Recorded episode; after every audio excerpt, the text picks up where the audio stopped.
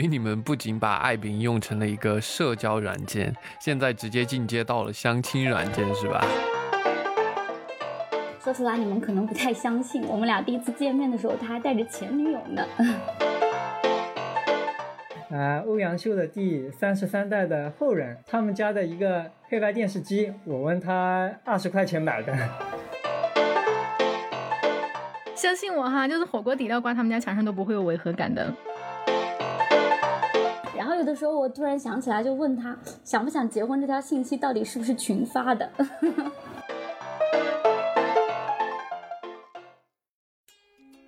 嗨，小伙伴们，大家好，欢迎来到第三期范范旅行只住民宿，我是范范。大家好，我是雪峰。啊，我们今天的主题呢是 Vintage 搓衣板和苏州爱情故事。嗯，我们今天的嘉宾呢是来自苏州的房东思文和依依，来和大家打个招呼。大家好，大家好。我们今天邀请的嘉宾呢是范范邀请的，大家看标题就知道啊，非常没有考虑我的感受。啊，你不是一直对单身引以为豪吗？别让我妈妈听见。赶紧来先介绍一下我们这对嘉宾吧。来，依依。Hello，大家好，我是依依。目前呢，我的主业是可能即将失业的英语老师，然后副业的话，当然就是帮我的老公打理民宿。然后我的主要任务就是陪着房客一起聊聊天。我们家的民宿是在自带滤镜的平江路历史街区里面，然后它的风格有一点像日式的杂货铺。好的，思文。Hello，大家好，我是思文，然后我是依依的老公。我的主业就是经营我老婆刚刚说的像杂货铺一样的民宿，然后副业的话，作为一名业余的摄影师，偶尔帮人家拍拍民宿的房源或者写真。然后我们俩都是爱彼迎苏州房东社区的小队长。对对，嘿，雪峰，你看哈，我们苏州的房东小队长一来就来两位，这是我的同事哦。所以今天是你们爱宾的房东小队长开会是吧？那我就来旁听一下。所以今天的三个会议关键词是 vintage 搓衣板和苏州爱情故事。那我们要先讨论哪个？嗯，要不我们先来听听爱情故事怎么样？雪峰大大今天是做好了被塞狗粮的心理准备了吗？啊，没事没事，我们说的时候尽量会考虑雪峰的感受的。看我们嘉宾多体贴哈！他说真的嘿，我们全国好像几十位房东小队长吧？你们俩是唯一的呃一家两口都在群里的是吗？嗯，其实不止啦，深圳是有一对的，然后大理、新津的两位房东小哥哥、小姐姐，他们应该也是的。哦，对对对，哦对对 对，是的，是的，他们也是。啊，看来我们民宿还是可以造就爱情的哈。所以你们不仅把爱彼迎用成了一个社交软件，现在直接进阶到了相亲软件，是吧？没有没有，其实我们俩虽然因为民宿结缘，但是呢，跟这个 A P P 是没有关系的。啊，那因为那个时候依依她的工作。是和爱彼迎相关的，然后他们会帮爱彼迎做一些线下的活动哦，所以你们是在线下活动的时候认识的吗？嗯，是的。说出来你们可能不太相信，我们俩第一次见面的时候，他还带着前女友呢。真的吗？哇哇，我也想听爱情故事了。哎，你们俩谁来讲一下？还是让依依讲吧，万一我记过前女友啥的，我们家那个搓衣板说不定就能被他用上了。我才舍不得用那个呢。哎，待会儿来说搓衣板哈，先讲前女友。嗯，其实我们俩的认识跟前女友也没有太大关系了。我们俩认识的时候呢，就像思文讲的，我在上海工作嘛，我然后我们的公司是爱彼迎的 agency 公司，会帮他们接一些线下的活动。就像房东学院的活动啊，嗯，然后其中有一场是在苏州，然后那个时候思文是作为分享嘉宾被邀请去分享民宿经营的经验，然后我刚好就是帮所有的 speaker 制作他们的 PPT。说起房东学院，我怎么就想起我还欠他们稿子呀？哎，为什么思文人家可以在房东学院遇到依依，而雪峰你讲了那么多期都还是单身呢？因为现在房东学院都是线上课程了呀，我又不能像思文一样露脸。哎，对哈，当时房东学院好像是外包的，好像就是准备工作都为房东 speaker 做的特别细致哈。是的，是的，我们第一次见面其实就是活动彩排的时候啦，然后那个时候他还带着前女友来，嗯，然后后来我们就没有联系了，然后可能又过了大半年吧，然后我自己也想做一间民宿。就跟他请教一些做民宿的经验呀，然后买买东西的链接呀，这样子。对对，哎，那依依，你做了这么多房东学院的活动，其实照理说认识的这种分享嘉宾应该不少呀。是什么让你一下子就想到要去联系思文呢？其实主要是因为我做过他的 PPT 嘛，然后他当时给自己打的标签，我的印象是非常深刻的。嗯，哦，哎，思文，那你的标签是什么？我当时给我标的其中的一个标签是行走的性价比。思文，你怎么会想出来这么优秀的标签？如果真的没有这个标签，说不定人家意义可能都不会联系你了。呃，其实我觉得相互吸引的人，如果我不把这个标签写出来的话，我们的磁场也是会感应到的。哎，说得好。不过，哎，思文，你的磁场啊，虽然我都没有跟你见过面，但是我的感觉是你的磁场会跟依依很契合的。承蒙夸奖。话说依依，那当时就是你让他教你买东西那些是吗？嗯，是的，然后我就是问他要一些买四件套的链接呀，然后日用品的购买链接这样子，还是民宿话题，所以我们民宿真的是一个很很优秀的沟通纽带。是的，然后后面几个月又没有联系了嘛，直到突然有一天，他就突然发微信问我是不是想要结婚啊？结婚？就这么直接问结婚啊？思文，你这个突然好猝不及防啊！惭 愧惭愧。那所以呃，依依是怎么接他招的呢？嗯，我当时就跟他讲，我想谈恋爱可以，但是不想结婚啦，因为当时状态自己也蛮好的。然后他就问我苏州的行不行，比你小的行不行？我说可以啊。然后他就介绍他自己给我了。这都可以啊！哎，我是不是该学一下这招啊？有喜欢的女生，我就跑过去问人家，哎，你想不想结婚啊？不愿意的话，跟我 谈个恋爱也行啊。对对，你赶紧学，你赶紧学，不然到今年双十一的时候，如果你还单着，我们就只好做一期民宿房东为什么那么多单身汪的话题。哎，你们就是呃还在异地的时候，所以就决定在一起了吗？嗯，那倒也没有啦，那个时候顶多算是答应他追我。其实我当时我内心的 OS 是，肯定已经拿下了。所以异地什么都是浮云，对吗？呃，对呀，人对了就很好追的。然后问完之后嘛，然后刚好周末，我就约他来苏州玩。然后上海来苏州也很方便嘛，然后带他去逛了苏州最古老的菜市场。然后我们就从菜菜市场里边一路逛到底，一路吃到底。然后又聊了两天，就觉得彼此还蛮合适的，就在一起了。你确定是菜市场？对 对对。啊，那个菜市场的名字叫封门横街。雪峰，你看哈，不一样的人真的磁场就不一样。别人追女生约的都不是看电影、游乐园，人家约第一次就是约菜市场。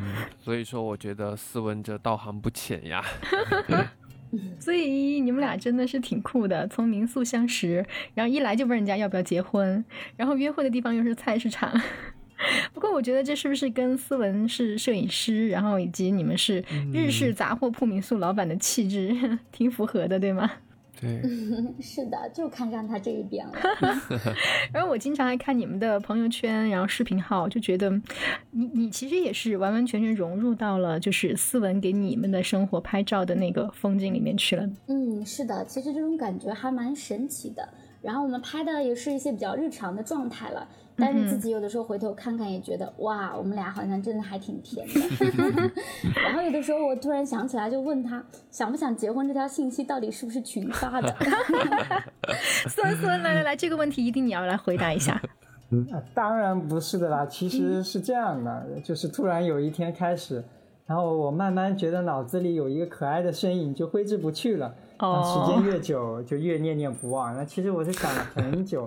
才发的这条消息好不好？对，等一下，等一下，这句话我得做一下笔记。我觉得以后我可能也会面对这个问题。啊，优秀如我们思文呢？哎，思文，来来来，既然你这么优秀，你再来给我们介绍一下你优秀的民宿吧。其实也没有那么优秀啦，因为我个人就是比较随性，然后而且我还给自己起了个昵昵称，就是叫拾荒者。拾荒者，嗯，对，因为我一般喜欢的东西，我都想淘回家，然后甚至是捡回家，所以呢，我们家的风格就怎么形容呢？啊，就像我老婆刚刚说的，有点像日式的杂货铺，然后东西还蛮多的，但是总体上看看上去呢又杂不乱，所以我也说不好是什么具体的风格。嗯嗯，是是，我说实话哈，就是第一次我在想怎么形容你们家的时候，我也是很词穷的。就是你们这个风格，就是怎么说呢？我们把雪峰家那一百多套民宿全部都拉出来，也是找不到一套和你们一样的，对吧？雪峰。不过。我之前就是研究了一下嘛，就是我们这个节目是可以上图的，所以听众如果嗯这会儿没有开车或者走路的话，是可以打开这期节目往下拉，我会把就是我们思文和依依家的图片哈放上来，然后让大家感受一下他们家就是民宿的那种感觉，就像。怎么说呢？你们说这是日式杂货铺风吧？其实爱彼迎上肯定也有很多房东装修的时候也会往这个杂货铺的风格装，但是真的看上去跟你家一比起来，那个韵味哈还是差了一个灵魂的。因为我也看过他们家的图嘛，跟范范的感觉完全一样。怎么说呢？呃，就像生活在就宫崎骏的动画里面一样的感觉。我很希望。自己家也可以像他们家一样哎，但 不敢轻易模仿那个风格，因为就像范范说的嘛，这个主要还是看人，缺了你们俩的话就会缺掉灵魂。我决定下次去苏州玩，一定要来拜访一下你们，我给你们带火锅底料。相信我哈，就是火锅底料挂他们家墙上都不会有违和感的。真的，我觉得这可能是跟斯文是摄影师有关系，对哈，因为审美的角度不太一样。嗯，是的，我觉得他审美确实还是蛮不错的。嗯嗯，像我们家喝茶有一个整个的小的空间，里面的物品啊，基本上都是他捡来的。然后稍微一收拾呢，你还觉得又特别好看，还有很实用。稍微一收拾，你说的容易。首先，我觉得得建立在就是斯文随便一捡就已经完全符合你们家那个气场的基础上吧。而且就算是你的那个收拾，恐怕也是有讲究的，对吧？对，肯定是有一些讲究的。然后还还有的话。会有一些设计理念在里边。对对，所以茵茵，你可能是平时比较耳濡目染了。你你要换到我跟雪峰，我们俩去随便捡个什么东西放民宿里，多半房客是看不懂的。这个其实主要跟我的爱好比较相关嘛，因为我平时比较喜欢一些复古的摆件啊、饰品啊、家具啊之类的，所以我就会去淘一些比较喜欢的这些东西来。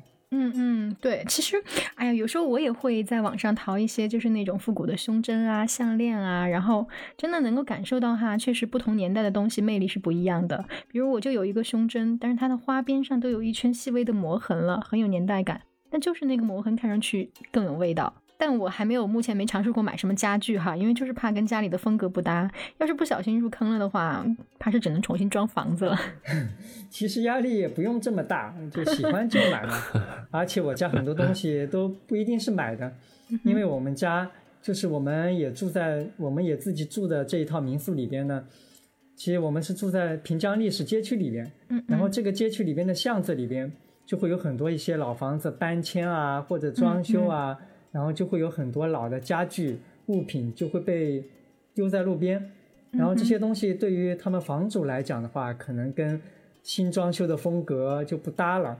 啊，但是呢，我就经常能从里边淘到一些比较质朴的、有年代感的，那摆放起来会非常有感觉的老家具啊、小物件，然后或者一些瓶瓶罐罐，我都会捡回来摆在家里。哇，你们真的是住了一个好地段啊！我觉得。对对对，呃，雪峰，你还真是说对了。我们住的这个巷子，我们这条巷就已经差不多有八百年的历史了。哇！然后我们整个街区也已经有两千五百年历史。哇！那我去找你们玩的时候，是不是可以不小心就在路边捡到个古董什么的呀？其实，其实那倒不至于。不过有些关于老物件的故事听上去还是比较有意思的，比如我们家有一台，啊欧阳修的第三十三代的后人，他们家的一个黑白电视机，我问他二十块钱买的。欧阳修后人二十块钱，然后黑白电视机，感觉思文你现在是在用几个不搭边的词强制造句的感觉。哎，我问几个问题啊。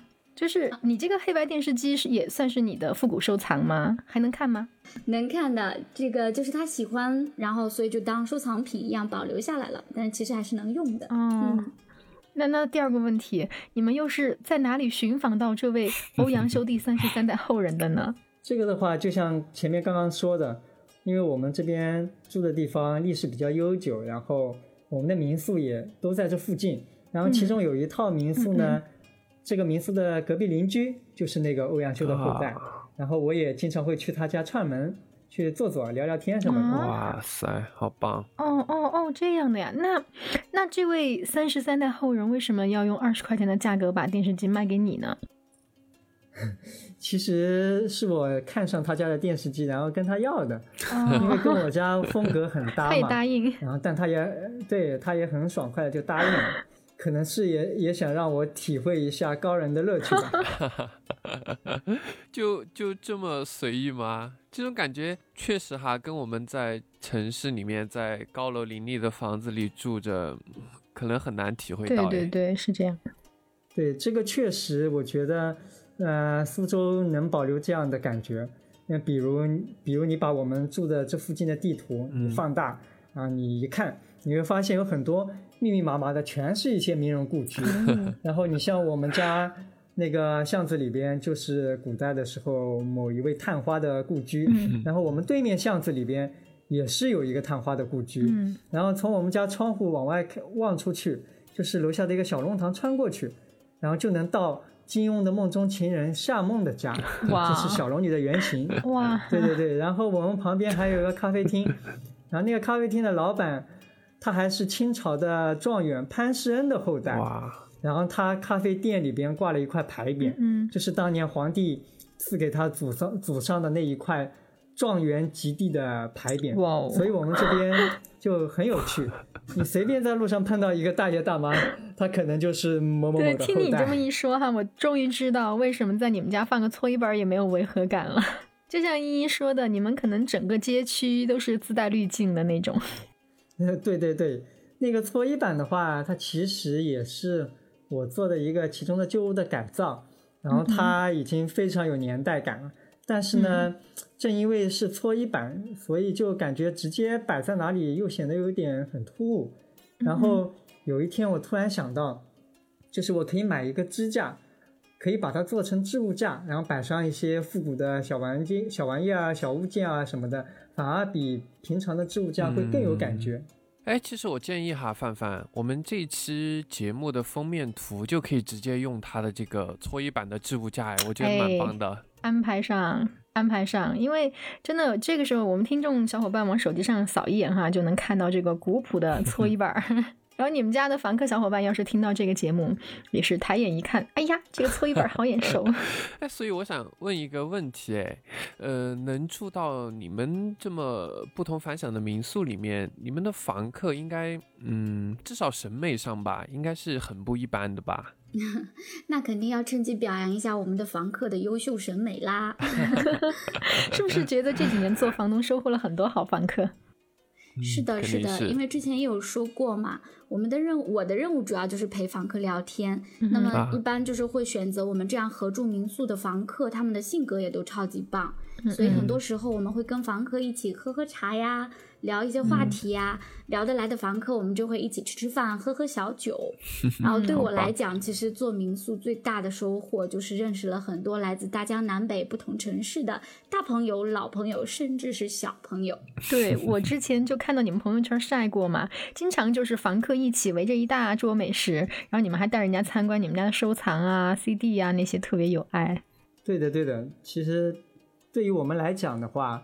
房客有的时候真的不单单只是房客，很多房客是因为前面来过的，然后后来每年或者隔两年，他就他会再再一次过来。对对。然后再来的时候，其实更多的感觉就像是一位老朋友从别的城市赶过来看我们一样。嗯，是。嗯。其实，呃，很多人住民宿可能主要追求的是体验感，哎，就比如，呃，一套房子住过了，我第二次再来，我就想换一种体验，换一个房子，换一个房东嘛。但，嗯，每年去苏州都会去你们那儿住，我觉得。他肯定是真爱了，真爱，对对对，我也有这样的房客。其实他每年来成都都会住我家。一开始就 是我那个房子我还没有完全搬家的时候嘛，我们的房间里面就锁了一间，就是我的私人杂物在里面，所以当时只当做套一出租。然后那个小伙伴退房的时候呢，就跟我说了，他说以后会来。结果第二年、第三年他来的时候呢，那时候我搬家都搬完了，所以就把那个上锁的房间又打开了嘛，然后就按照套二来出租的，就肯定价格也就涨成套二的价格了嘛。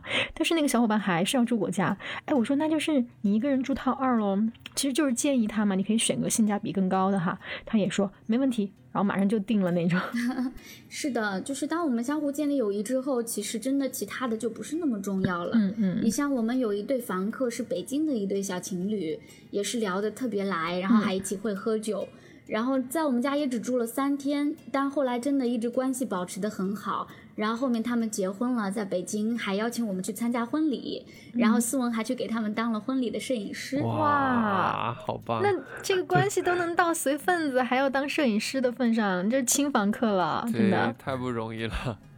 嗯，哎，我现在这么多房客，怎么都没有给我发请柬的呢？其实我们不仅收到过请柬啊，还有很多房客会从家乡寄他们的当地的美食来。范范，你应该有收到过吧？有有收到过一些，有收到过一些，很贴心，这个太能理解了。因为你像我都有收到过，更别说你们跟房客住在一起嘛，而且你们家又这么美，你们房客 肯定会很想念你们呀。哎，那呃，思文呢？你觉得你作为民宿房东的话，主要收获是什么呢？也是勤俭和美食吗？嗯，让我想想啊，呃，我觉得其实经营民宿给我的另一个体验，可能是技能的提升吧。啊，有点类似于 玩游戏的练级啊。虽然我不玩游戏啊，呃，不知道这个形容够不够确切。嗯，呃，就是在做民宿的过程中，你会不断的解锁新的新的技能。比如啊，修个空调啊，换个排水管啊，装个灯啊，真的是生存技能提升的最佳锻炼渠道。这个太统一了，这个太统一了。我自己也换过门把手，刷过墙，修个淋浴什么的，哎，简直不在话下。哎，反正我觉得雪峰哈，可能你们团队应该是有专门的人负责维修事项吧？你应该不不太会。我们团队不管男生女生，各个螺丝刀啊、扳手啊，用的比筷子还熟，好吗？那看来房东确实是需要很全能哈，做个野外生存训练都不在话下的。对，其实说到全能，真的房东当仁不让的。苏州有什么好吃的、啊、好玩的，啊，什么交通最方便，房东是一定要都知道的。对对，看得出来，思文认识苏州这个城市也有很多年了，是吧？嗯，对的对的。呃，其实我是因为上学来的苏州，然后。到现在也也有快十年了啊，然后，然后我认为苏州与其他城市给我的感受不同的地方就在于它的不变和变化。嗯哼，啊，怎么说呢？就苏州它是以古城为市中心的，然后护城河之内的古城更是已经有两千五百年的历史，嗯，并且它的格局基本都是没有变过的。嗯哼，然后它的现代化的部分呢，比如像工业园区那边又发展的非常的迅速，然后可以说。苏州它是一座现代化与古典结合的最完美的一座城市，然后同时它也是一座非常低调的城市。所以你当时把依依约到菜市场第一次约会，是不是也想快点用这个城市的魅力把她骗到苏州来？怎么是骗来的呢？而且，呃，怎么菜市场约会被你就？被你们就是称为一种非常高明的手段了呢。其实现在苏州很多菜市场，它其实比景景点还要好逛。嗯，比如说我们家旁边有一个九十年代的双塔菜市场，然后苏州政府他就想把平江路和苏州大学，还有跟双塔菜市场串联起来，因为这三个地方挨得很近，就是就想让那个双塔街道就显得更加有年轻活力。所以呢，就把那个双塔菜市场就重新装修了一下，结果一不小心就成了网红打卡地。对。然后就是现在很多年轻人游客啊，就可以去那个菜市场去吃个糖粥啊、鸡蛋饼啊什么的。对。不过其实啊，我更推荐来苏州苏州的小伙伴，把关注点放在苏州这边的文化内涵，就不要老关注这些吃啊什么的。苏州最重要的是它的内涵。那呃，你给大家讲一讲苏州的文化内涵呀？好的，好的，就是刚刚说到双塔嘛，就是首先就提一下，就为什么叫双塔呢？因为双塔它它在定慧寺巷里边，然后那那边巷子里边真的有两座外貌一样的塔，然后它们的外形就像两支毛笔，然后这两座塔也是定慧寺的一部分，然后定慧寺巷里的老房子也是历史非常的悠久，还有一些青石板路啊什么的，然后据说宋代的时候。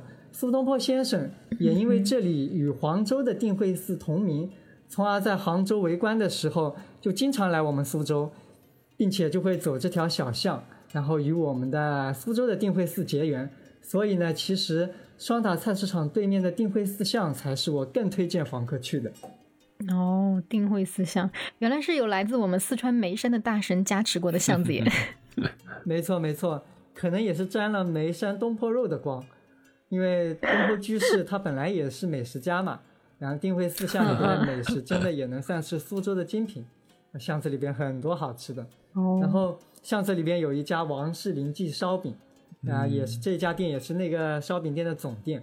这个个人认为是我觉得全苏州最好吃的烧饼。然后往里走，还有一家朱新年点心店，然后它就是卖汤团的，然后还里边还有玉兴记的面馆。呃，对了，来苏州的话，记得一定要吃苏州的苏式汤面。非常的精致讲究，然后再往里边再往里边走，还有一家卖苏式绿豆汤的，那这个的话只有我们苏州有，并且是只有夏天才会卖。然后它跟普通的绿豆汤是不一样的，因为它有十多种配料，关键是。它的汤是透明的，十多种，而且喝起来非常的上头。能不能不要说到最后又说到吃的上面去？刚刚不是范范说到眉山嘛，然后对不起对不起，继续说文化。然后啊，好的好的，我们继续讲苏州的文化。然后我们这边不光名人故居比较多，然后我们附近的学校也是历史非常的悠久。你看，就像我们旁边的一所小学。它是平江实验学校，它最早的历史，它可以追溯到南宋时期，大概一二几几年的时候吧，已经快八百年了。哇！而且我们苏州 八百年还有还有范范仲淹，范仲淹的话算得上是历史上苏州公办学校的第一人。什么苏州中学，然后现在的苏州警范中学，你往前追溯的话，都是他创办的。然后现在学校里边依然保留着。很多古代的老房子啊，青石板路，然后古银杏，各种一些字画文物，就逛学校你就感觉跟逛苏州园林一样。你来到这个校园里边上学，感觉就跟穿越了一样。哇，那苏州的同学都好 幸福哈！这些学校都是在古城区内的学校吗？是的，是的。然后苏州呢，本身就是一座以古城为中心的城市嘛，所以楼的话，它的高度都不能超过二十六米。在我们家坐着，窗外全是一百年、两百年、几百年的房子，然后中间的小巷子呢，隐藏着各种好玩的东西，等着我们去发掘。生活在古城里，真的是时间就像被定格出去了一样，就像我们每天的晒的衣服呀、买瓶酱油啊，也好像都会被定格到历史的卷轴里。哇，而且我真的觉得你们俩也是被苏州的气质给同化了的那种感觉。你像你们家的那些瓶瓶罐罐啊，就只有在平江路才有那份恬静哈，还有质朴的那种感觉。而且苏州嘛，也我觉得真的也不能缺了你俩，不然少了你们的那份感知和传承，那苏州得多遗憾呐！过奖了，过奖了，范范。就凭你这个夸奖，你下次来苏州啊，我一定要好好跟你讲讲我们苏州。别除了拙政园就不知道去哪玩了。好呀好呀，可以有可以有，对不起。对对，虽然现在苏州的经济发达是人尽皆知的，但是其实生活节奏又非常慢，非常的安逸。苏州人说话呢，总是给人感觉嗲嗲的。你像我们住在苏州，就特别会有该归属感。即使是你只是来玩的房客，如果在楼下碰到邻居的话，他们都会很亲切的跟你点头打招呼。啊，说的我好想去啊，又想逛苏州，又想住你家。小伙伴们要是也对苏州上头的话，记得下次来苏州一定要到平江路历史街区去找我们的思文跟依依哦。没问题啊，以后欢迎你们来苏州玩呀。没事没事，欢迎你们有空就来，常来玩。对呀，我们这个节目不就是有这个特色吗？我们每录一期就种草一个地方。没错，上期日本话题之后，就有小伙伴评论说啊，我们能在不能出去玩的日子里带大家去云游了日本。你看我们好棒，这期又玩了苏州。那下一站带大家去哪儿？你想好了没？那那那，透露一下哦，不是一个地方，是一场参观了全国好多城市民宿的环游。下期的两位嘉宾也非常好玩，每到一个城市啊，就能捞出一波小队长来陪他们玩来着，能给我们下期的节目溜出一箩筐的故事哦。好的，今天这期节目就到这儿结束啦。大家如果喜欢我们的播客，可以在评论区留言跟我和范范互动哦。也请大家点击关注、订阅我们的节目哦。下周一我们再和大家一起泛泛旅行，布置民宿。好啦，小伙伴们，下期见。再见，拜拜。